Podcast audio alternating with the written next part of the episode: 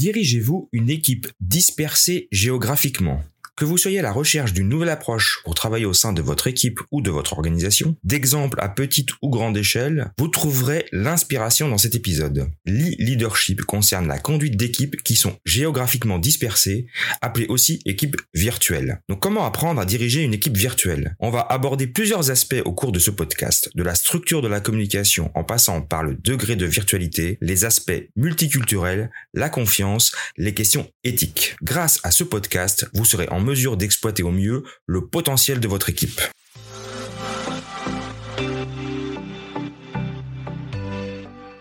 Bienvenue dans le podcast des leaders holistiques. Je suis Christophe, créateur du site lelinmanufacturing.com et de la formation Culture votre expert en leadership, excellence opérationnelle et lean management depuis plus de 25 ans. Ce podcast est pour vous si vous êtes attiré par le leadership, le développement personnel et la spiritualité. Si vous avez besoin de mieux équilibrer votre vie privée et votre vie professionnelle. Si vous avez d'importantes responsabilités professionnelles et que parfois cela affecte votre vie privée ou inversement. Si vous voulez devenir un leader serviteur, bienveillant, humaniste, éthique et intuitif, si vous voulez développer un leadership avec une approche globale, intégrale, holistique, basée sur votre corps, votre cœur et votre esprit, pour le bien de vos proches et de la communauté, alors vous êtes au bon endroit. Que vous soyez un homme ou une femme, directeur, manager, leader expérimenté ou pas, coach accompagnant des dirigeants, je vous remercie de passer ces quelques minutes avec moi aujourd'hui. Allez, on y va, c'est parti les nouvelles technologies de communication font émerger l'e-leadership. L'e-leader établit un climat social approprié grâce à la communication soutenue et il est capable de transmettre des compétences exemplaires interpersonnelles grâce à la technologie associée. La technologie, c'est ce qui nous permet un commerce en ligne, des arrangements de travail virtuel qui peut prendre diverses formes telles que le télétravail, la téléconférence, la vidéoconférence, à partir de sites géographiquement dispersés. Une raison majeure pour former des équipes virtuelles est de réduire les coûts de l'espace de bureau, particulièrement pour les employés qui consacrent seulement un petit pourcentage de leur temps au bureau, comme les commerciaux et les consultants. C'est aussi un moment, euh, au vu de l'actualité, où nous avons pu travailler de la maison dans une situation euh, pandémique mondiale. Et je pense que ça va laisser des traces et que nous allons continuer de développer euh, cette capacité à travailler de la maison. Alors pas forcément à 100% mais à faire du télétravail plusieurs jours par semaine grâce à tout ce qui est visioconférence et téléconférence. Les entreprises installées dans des lieux indésirables également peuvent former des équipes virtuelles comme une stratégie pour le recrutement d'employés qui ont des compétences requises mais qui ne veulent pas ou ne peuvent pas se déplacer. De manière traditionnelle, les employés clés, experts aux compétences techniques ou les cadres supérieurs dont on a un besoin urgent à la tête d'opération dans un pays étranger sont souvent délocalisés. Parfois, les équipes virtuelles sont formées pour intégrer les salariés qui sont intégrés par le biais de fusion ou d'acquisition ou pour prendre en compte une autre dimension, celle du temps, où les travailleurs sont postés en horaire décalé au niveau national et international. Donc, leadership peut survenir à tout niveau hiérarchique dans une organisation, impliquant à la fois une interaction en tête à tête, ainsi que des interactions de 1 à plusieurs individus grâce à des médias électroniques. Le-leadership est non seulement une extension du leadership traditionnel, mais il s'agit surtout d'un changement fondamental dans la façon dont les leaders et les suiveurs se relient les uns les autres au sein des organisations. Et aussi, quelque chose de tout à fait nouveau, entre les organisations. Le leadership virtuel ne concerne pas que les personnes de différents départements et divisions de sa propre organisation, mais parfois le leadership concerne aussi des personnes de sociétés concurrentes. Certains secteurs d'activité, comme le service médical, étaient perçus jusqu'à maintenant comme nécessairement une relation de face à face. Mais maintenant, avec les nouveaux moyens technologiques qui permettent d'établir des diagnostics et d'effectuer des traitements à distance, tout a changé. La concurrence mondiale des services médicaux permet l'émergence de nouveaux modèles d'activité médicale, comme le tourisme médical et paramédical. Euh, on connaît par exemple la chirurgie esthétique qu'on peut aller faire soit en Afrique du Nord, soit en Asie. Même chose pour les dents ou pour les soins sur les yeux. Les soins de santé et la sous-traitance peut être faite grâce à la télérobotique. Ces modèles d'activité nécessitent des leaders pour diriger et mener pratiquement tous les membres de l'équipe virtuelle. Dans le cadre d'un service de santé qui s'extrait d'un territoire national confiné, pour s'ouvrir à une santé mondiale.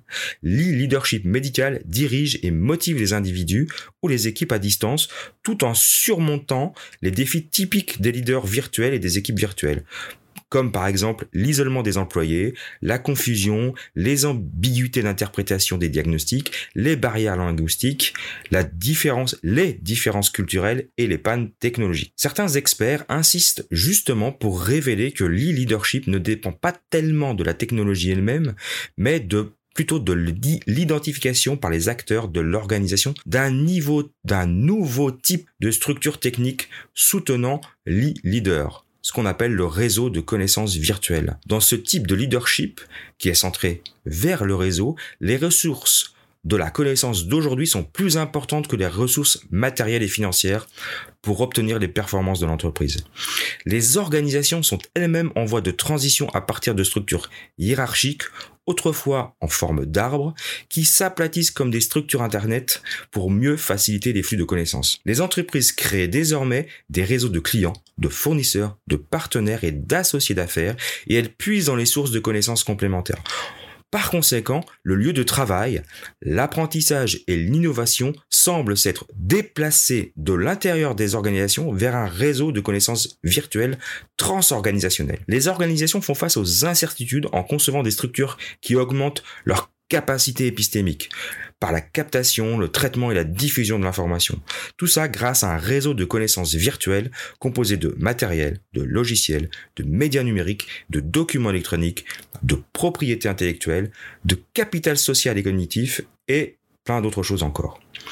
Il s'agit donc d'un processus transitoire latéral sans frontières dans la structure de l'organisation et principalement utilisé, médiatisé par l'ordinateur. Alors, Qu'est-ce que, quels sont les avantages du e-leadership? Eh bien, le e-leadership offre une pléthore de nouvelles opportunités. Il offre la capacité de communiquer instantanément en tête à tête avec potentiellement des milliers d'employés. Il, offre aussi la capacité d'utiliser des talents qui ne vivent pas nécessairement à une proche distance de route du bureau. La possibilité d'améliorer la performance organisationnelle par l'assemblage d'équipes multifonctionnelles qui sont plus denses en termes de savoir opérationnel, car le leader peut désormais choisir le talent là où il se trouve. C'est aussi la capacité de cibler une meilleure satisfaction client en offrant un service 24 heures sur 24, 7 jours sur 7 en utilisant les méthodes de suivi coucher du soleil. C'est évidemment la capacité de réduire les coûts, une gestion des connaissances de plus grande envergure. Mais le e-leadership implique aussi de nouveaux défis à relever pour l'organisation. Par exemple, communiquer efficacement au travers de supports électroniques, appréhender les outils il y en a plein maintenant. Euh, tout le monde connaît Zoom, Teams euh, et compagnie. Donc on n'a plus de soucis technologiques ni techniques pour communiquer. C'est aussi la création d'une présence par solution électronique viable. Donc évidemment toute la partie sécuritaire et sécurisée. Le e-leader, c'est un leader invisible, du coup, qui communique l'enthousiasme et un climat de confiance par la, par la voie numérique. Donc évidemment, c'est plus compliqué. Il doit donner de l'inspiration à des membres d'une équipe très éloignée et d'une équipe avec des nationalités différentes, des valeurs différentes, des comportements différents. Euh, donc le côté multiculturel prend vraiment une énorme place. Il doit aussi assurer le, mentorat, le mentorship de, de ses employés virtuels. On a aussi énormément d'outils maintenant, de plateformes de formation, de training virtuel avec une accessibilité, pardon, 24 euh, heures sur 24, 7 jours sur 7. Donc c'est vraiment, vraiment un grand progrès maintenant. Il doit suivre alors là, c'est un peu plus délicat en effet. Suivre et contrôler euh, tout ce qui est les horaires de travail, la paresse, ce qu'on appelle la paresse sociale. Donc, euh, bah, il y a une question de, confiance dans le fait d'avoir des employés qui sont qui sont pas sous votre responsabilité euh, d'une manière physique autour de vous. Y a la question de la confiance et de la charge de travail qui, qui apparaît. Il doit empêcher que le manque de compétences techniques affecte la performance, ça peut arriver parfois, et il doit aider au maintien de l'équilibre entre le temps de travail et le temps de repos dans ce nouveau paradigme du 24 heures sur 24, 7 jours sur 7. Donc il y a les deux, euh, les deux aspects hein, du, de la confiance, du, du fait que l'employé va bien exécuter ses tâches et travailler, mais là on va plus contrôler le temps ni regarder le temps. Par contre, on doit s'assurer que les euh, collaborateurs n'en fassent pas trop non plus, c'est-à-dire que ben, avec les, les décalages horaires et les, et les visioconférences, on puisse euh, parler et se, euh, se voir dans des tranches horaires qui sont acceptables pour tout le monde. Donc le e-leader est reconnu pour disposer et mettre en avant de nouvelles compétences, des compétences fortes en communication écrite, des solides compétences de réseautage euh, social, une mentalité multiculturelle à l'échelle mondiale, une grande sensibilité vers l'état d'esprit des collaborateurs et une orientation vers une organisation 24 heures sur 24 7 jours sur 7. Donc l'évolution du e-leader s'accompagne de besoins importants de faire la différence avec le leadership traditionnel car la distance affecte les résultats du leadership. La distance est à la fois physique et sociale et on a identifié sept facteurs distinctifs du niveau leadership, des valeurs en tout cas qui sont importantes, l'honnêteté, la réactivité, la vigilance, la volonté d'apprendre et de réapprendre, un sens de l'aventure bien évidemment, la vision et l'altruisme. Donc on peut insister sur cette nécessité de coopération intergénérationnelle avec un leadership non conventionnel, comme poser des questions incongrues, parler des vérités indicibles, faire des déclarations à haute voix, communiquer sans trop de formalités, et ainsi de suite. La comparaison des équipes virtuelles et celles en relation de tête à tête révèle que les membres en groupe ont généralement plus de cohésion dans les relations en face à face. Ils acceptent les décisions de groupe plus facilement, ils présentent une plus grande quantité de synergie que, euh, que ce qui peut se faire avec des équipes virtuelles. Les équipes exposées en face à face en général ont un volume plus élevé d'interaction constructive en comparaison avec des équipes virtuelles, c'est une évidence. Par contre, le point fort des équipes virtuelles, c'est leur c'est leur côté interactif très euh, prononcé. Les e-leaders structurent des processus d'équipe et fournissent un soutien pour la tâche à accomplir en adoptant des styles de leadership approprié. Donc on revient toujours sur la capacité à adapter son leadership de manière situationnelle, de bien se connaître et de bien connaître ses collaborateurs. Il existe des effets interactifs entre les styles de leadership et la richesse des médias sur la cohésion et le climat de travail coopératif. Donc ça influe évidemment sur le résultat dans les processus décisionnels. Le comportement du leader transactionnel améliore directement la cohésion de l'équipe au travail, alors que le leader transformationnel améliore indirectement la cohésion par l'amélioration du climat de coopération au sein d'une équipe. Donc les effets sur le travail de l'équipe sont modulés par la présence d'une richesse d'outils de communication. La cohésion dans la tâche améliore le consensus du groupe et la satisfaction des membres, alors que le climat de coopération améliore la satisfaction de discussion et réduit le temps passé sur la tâche. Donc pour conclure, le leadership virtuel, c'est un phénomène en pleine expansion car le nombre d'employés travaillant dans des lieux flexibles augmente de façon exponentielle et particulièrement après la pandémie de Covid-19. L'e-leadership consiste à diriger des équipes géographiquement dispersées, également appelées équipes virtuelles comme on l'a pu le dire.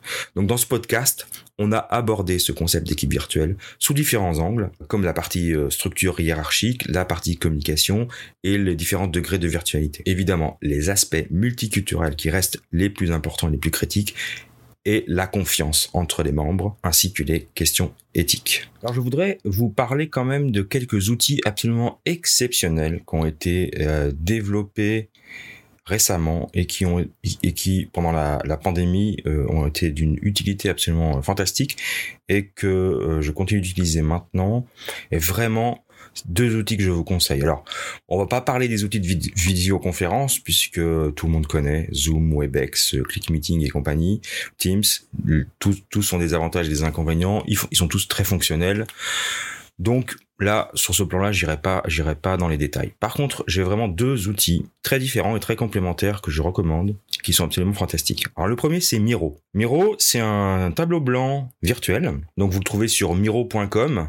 Donc euh, après, vous avez la version française si vous voulez en français. Il y a un, vous pouvez faire une, vous pouvez vous inscrire gratuitement. Donc c'est un tableau, un tableau blanc, je vais y arriver, interactif, qui vous permet de faire en groupe, en équipe, de manière virtuelle, du brainstorming, de la planification, de la conception, de l'enseignement, des séances aussi, des, des réunions. Alors moi, je l'utilise pas pour les réunions. Par contre, pour faire du brainstorming, euh, l'utilisation des post-it euh, numérique est absolument fantastique pour les brainstorming. Moi, j'utilise aussi pour faire la recherche d'idées. Euh, donc moi, j'utilise par exemple pour faire mes, mind maps que je peux, on peut après partager euh, avec les collaborateurs. il y a plein de modèles en plus. Il y a plein de modèles que vous pouvez utiliser, des templates. Vous avez tout accès à tout gratuitement. Vous êtes juste limité en nombre de participants et en nombre d'activités que vous pouvez faire. Mais déjà pour tester, franchement, mais outil absolument génial, Miro miro.com pour le travail en équipe et la gestion des idées, du brainstorm, les mind maps, les post-it, tout ce dont vous avez besoin pour collaborer en ligne. D'accord? Donc ça vraiment, allez-y sans hésiter, essayez, vous serez conquis. Et puis le deuxième outil que je recommande, euh, c'est Notion. Donc notion.so, N-O tion.so. C'est un peu une alternative à Google Docs, mais en mieux, parce qu'on peut vraiment tout partager, puis c'est euh, vraiment plus puissant. C'est un logiciel de tableau de bord analytique pour les entreprises et les professionnels. Ça associe les applications professionnelles quotidiennes pour améliorer votre productivité. C'est un espace de travail tout en un, donc très complémentaire de, de Miro.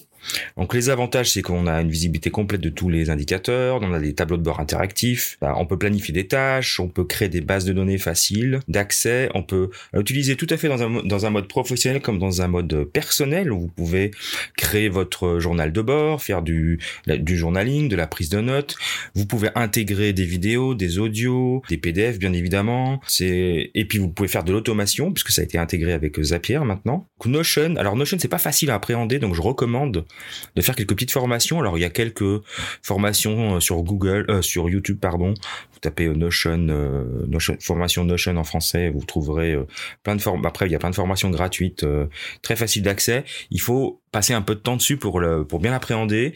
Et après, ce qui est intéressant, c'est que vous pouvez partager vos pages vos pages, parce que Notion crée des pages et, crée comme partager comme des pages web. Donc vous pouvez vraiment les partager avec les collaborateurs ou publier carrément euh, des pages web. Outil exceptionnel, super puissant. Alors moi j'en suis complètement fan. Euh, vraiment pour, pour tout ce qui est gestion de la productivité, gestion de projet, tableau de bord, indicateur, base de données. Il y a aussi une version gratuite que vous pouvez utiliser. Euh, déjà, vous pouvez faire plein de choses avec. Et puis, si vraiment vous, avez, vous, voulez investir dedans, bah, vous avez la, version payante. Je recommande pas du tout d'investir de, l'argent dans ces deux outils. Ça, c'est vous qui voyez. Mais vraiment deux outils de productivité et de gestion collaborative en ligne que vous pouvez partager, que vous pouvez utiliser avec vos collaborateurs, euh, quel que soit l'endroit où ils se trouvent. Euh, vraiment génial. Donc Miro de miro.com et Notion de notion.so. Voilà.